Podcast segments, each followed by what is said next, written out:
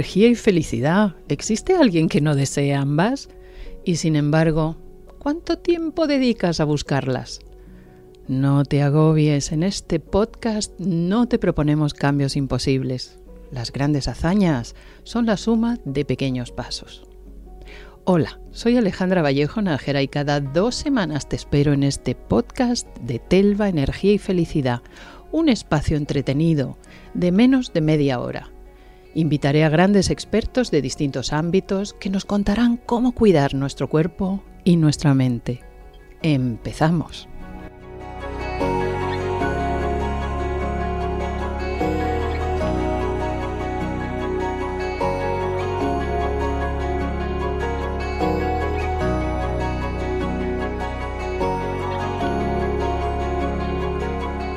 Hoy tengo el honor de compartir tiempo con Javier Urra, persona a la que admiro muchísimo. Es doctor en Psicología y Ciencias de la Salud, psicólogo de la Fiscalía Tribunal Superior de Justicia en los Juzgados de Menores de Madrid, reconocido psicólogo forense que ha hecho una inmensa labor por gente joven, dado que además fuiste, Javier, el primer defensor del menor. Bienvenido. Muchísimas gracias, muchísimas gracias porque tú eres una magnífica amiga una estupenda psicóloga, una gran deportista y a mí me encanta. ¿eh? Nos vemos poco, pero eh, nos queremos mucho. Eh, Hemos compartido curso en San Sebastián sobre el ser humano, ser espiritual, en el que estuvimos acompañados de Juan Manuel de Prada, de Javier Elzo y eso, Alejandra Vallejo Nájera y yo mismo. Sí quiero darte una noticia. Cuando saqué el libro El ser humano, un ser espiritual en Desclé, una editorial de Bilbao, pues yo pensé, digo, ¿va a tener éxito? Sale la segunda edición ya, en el mismo año. Eh, en el curso de San Sebastián estaban inscritos 55 alumnos. Me han llamado muchos medios de comunicación. El ser humano es más espiritual de lo que cree. Sin embargo, Javier, me parece increíble lo que está pasando en la sociedad actual con la espiritualidad. Según yo lo percibo, en una tendencia a adaptarla a lo que nos apetece, a nuestros gustos, a nuestras preferencias, para no tener que seguir los límites que marcan las comunidades espirituales o comunidades religiosas. No sé lo que opinas, pero más adelante, si te parece, hablamos de la diferencia entre religiosidad y espiritualidad. Pero de alguna forma creemos en un más allá, sí, creemos que hay algo más allá, pero condicionamos esta creencia a lo que nos resulta cómodo, pues no sé, como con argumentaciones como que la iglesia de cualquier índole se tiene que modernizar, la tónica es que, bueno, que tiene que ser para lo que a mí me apetece. ¿Cómo lo ves? Bueno, yo vi hace no mucho, volví a ver una película que son Los dos papas y ves el debate profundo, mm, en algún momento hasta áspero, dentro de la educación, claro, del Papa Francisco y de Ratzinger. Son dos visiones distintas de la Iglesia cristiana, católica, eh, uno más teológico, más profundo y más inmovilista, el otro mucho más mm, venido de una realidad social, en este caso jesuita de Buenos Aires. Eh, tenemos una sociedad que quiere ser feliz necesita y ambiciona ser feliz sin darse cuenta de que el ser humano va a morir y los seres queridos o van a morir después que tú o antes que tú. Por lo tanto, ontológicamente no podemos ser completamente felices. Esta es una capacidad del ser humano que se proyecta desde su psicohistoria en el futuro. Y entonces todo lo que sea jerarquía no gusta. Pero luego resulta que cuando en España tenemos una inundación o un problema, va a la UME que es los militares, que lo que funcionan es porque hay disciplina y hay mando.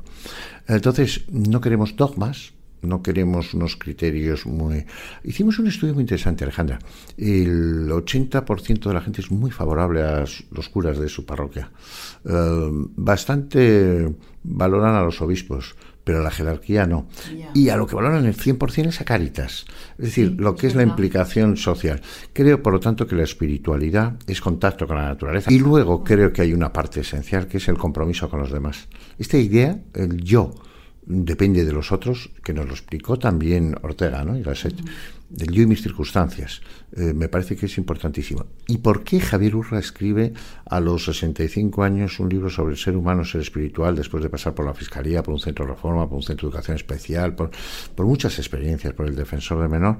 Porque veo que hay gente que no tiene un sentido para la vida. Y entonces hay que retomar a Víctor Frank. Claro, claro, pero eso, ¿eso qué es? ¿Dónde se encuentra? Porque hay mucha gente que se pregunta, pero esto del sentido de la vida, del propósito, está muy bien, pero ¿dónde empiezo a caminar? Pues es muy sencillo. Yo tenía 49 años cuando tuve el primer infarto de miocardio.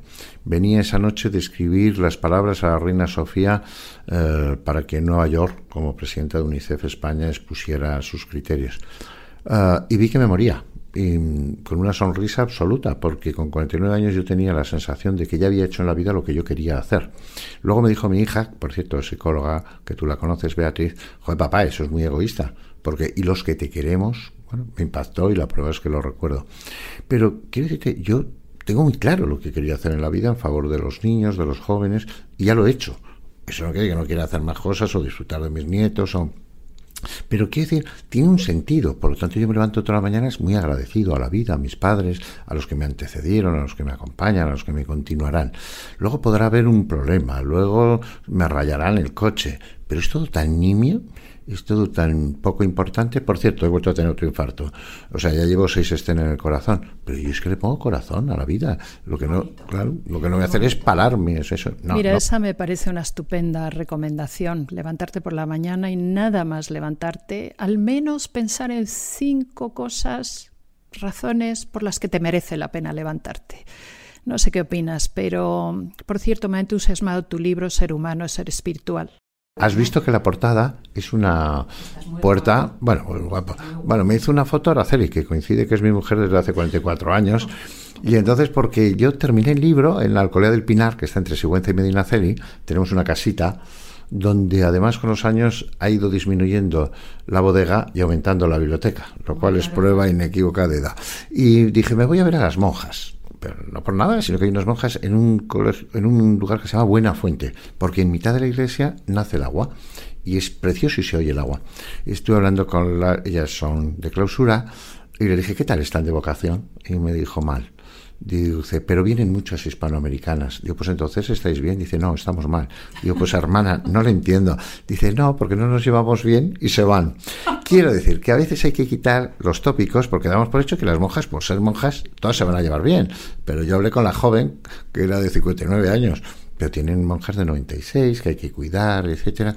Es decir, la vida también contemplativa y de oración y de autointrospección también es muy dura, por cierto, que otras monjas que están allí muy cerca ayudan a los ancianos de los pueblos de alrededor y cuando ya no les pueden ayudar, los traen para que tengan una muerte digna. Quiero decir, hay que hablar, hay que rezar, hay que orar eh, con un ser superior, porque antes decías algo, Alejandra, que es esencial.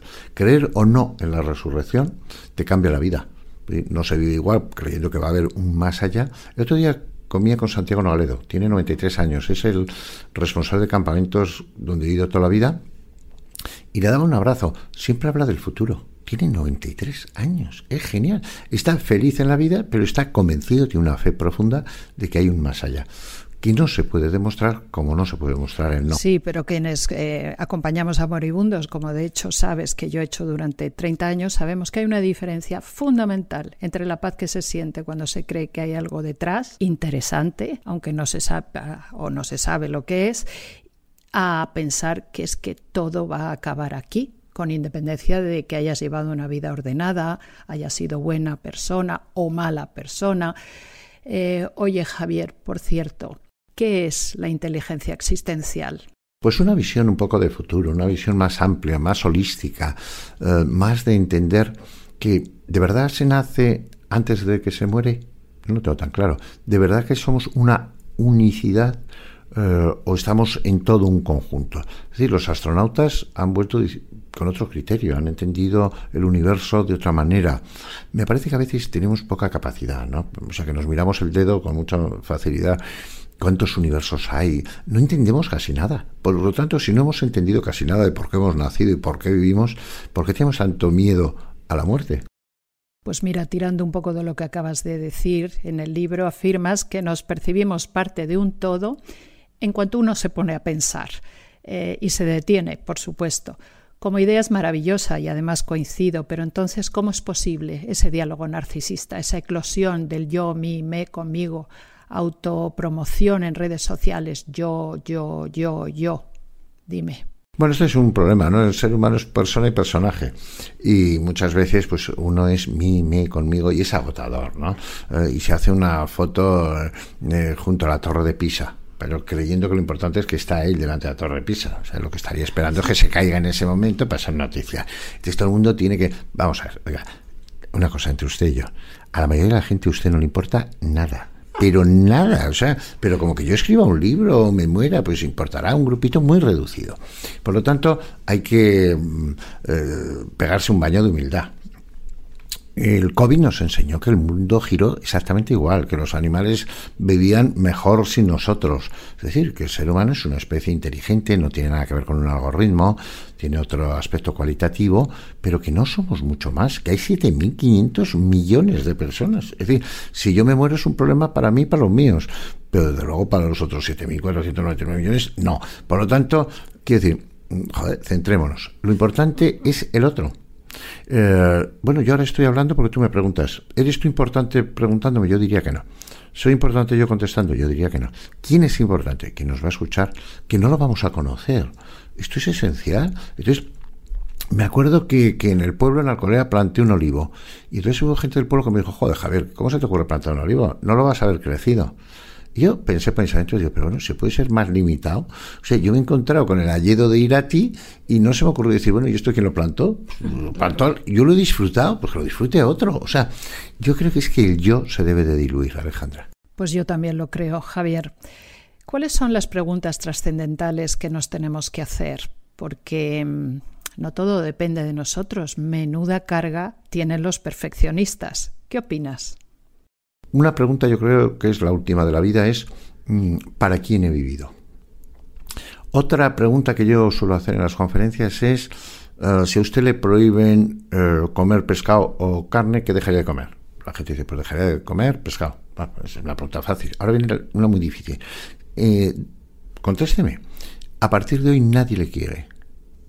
Nadie le quiere o usted pierde la capacidad de querer. ¿Qué elige? Una pregunta trampa, es una pregunta difícil, es una pregunta que yo no tengo respuesta, pero normalmente la gente es muy generosa. Por cierto, yo he trabajado con los grandes psicópatas de este país, los grandes violadores de este país. Yo soy un tipo que se me nota muy optimista, muy esperanzado, muy ilusionado con la vida, ¿no?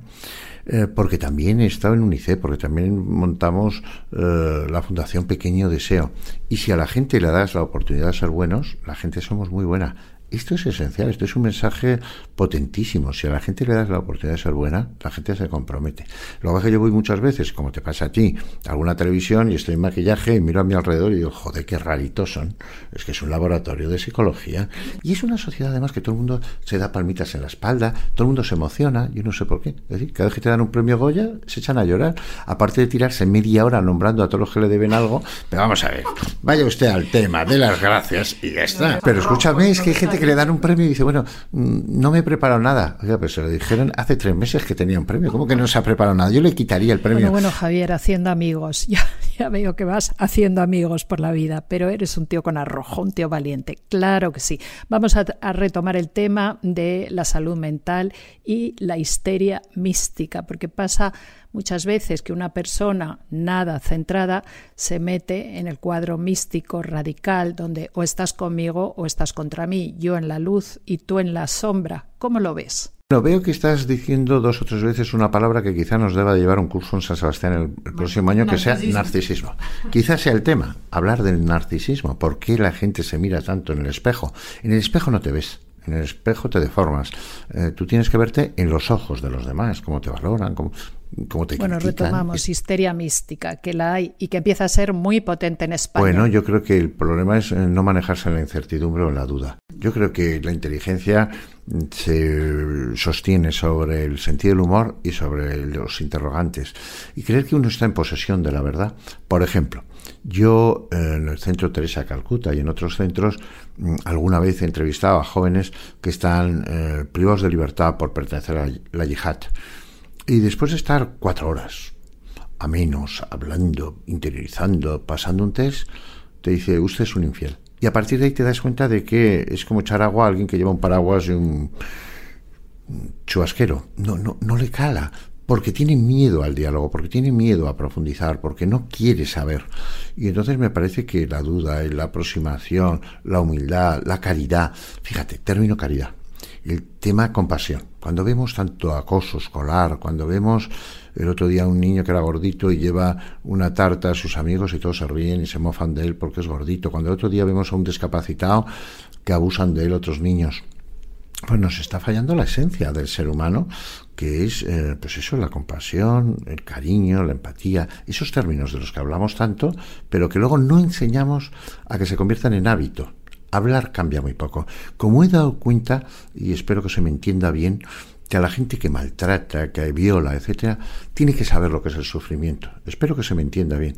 Si no haces que sufra, no se pone en el lugar reinciden una y otra vez. Em, ¿Qué correlación hay, Javier Urra, entre espiritualidad y depresión? Bueno, yo mi experiencia terapéutica es que muchas veces la espiritualidad es una buena herramienta, un buen apoyo para salir eh, de situaciones de desesperanza, de incredulidad porque todo te va mal. Eh, bueno, por ejemplo, la vida es injusta. Nacer con parálisis cerebral es una injusticia. O sea, ser un joven que tiene la capacidad cognitiva mantenida y no puede andar.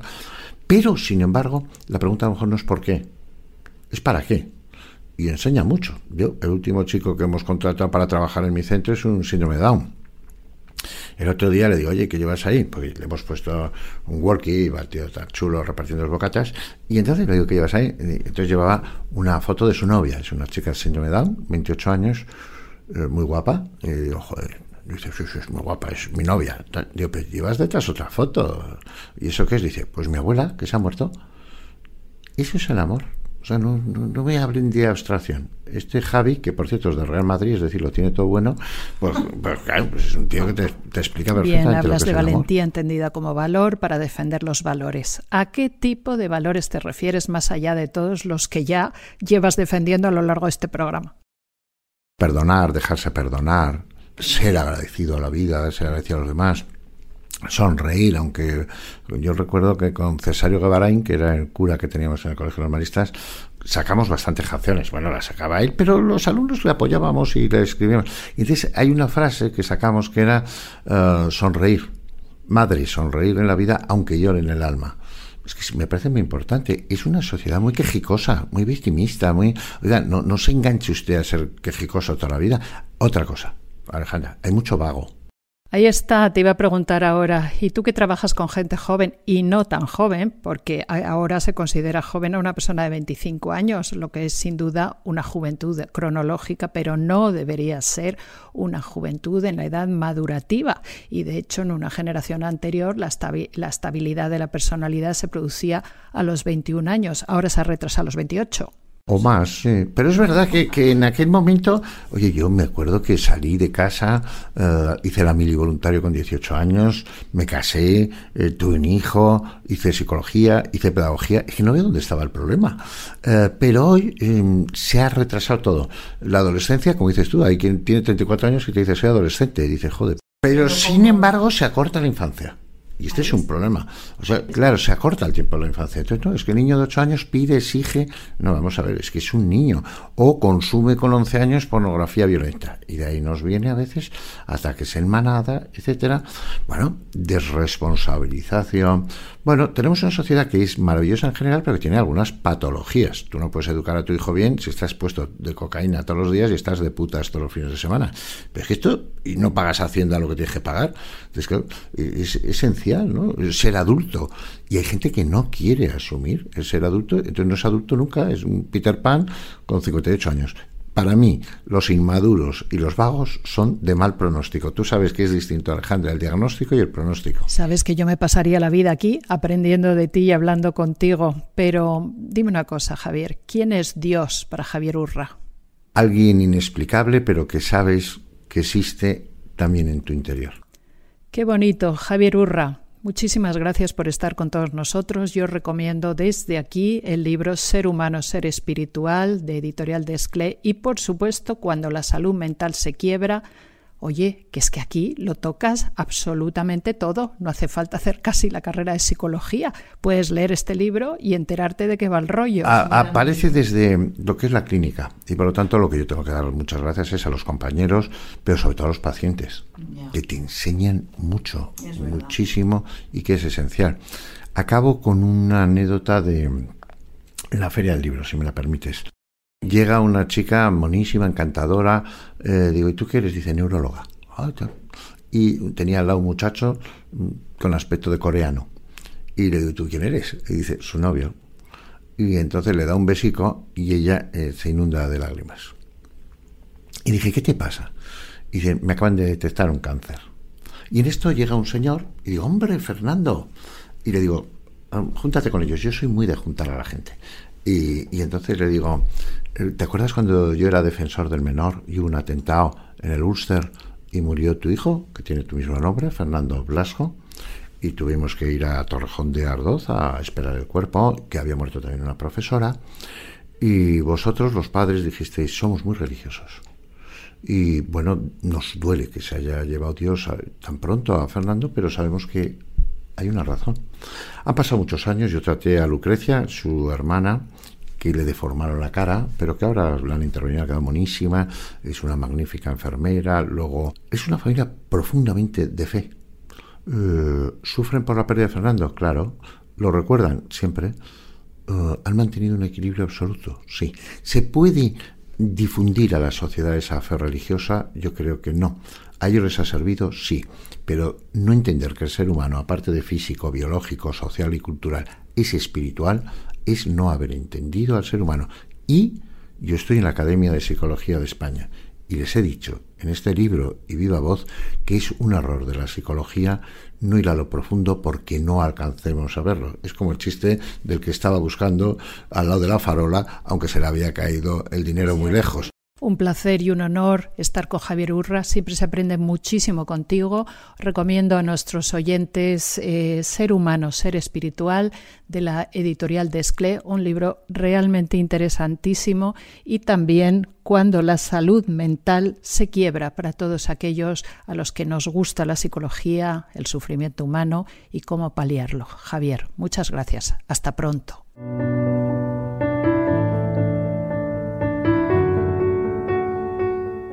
Queridas, queridos, nos vemos en el siguiente podcast de Telva, Energía y Felicidad. Será dentro de 15 días. Hasta entonces, cuidaros mucho.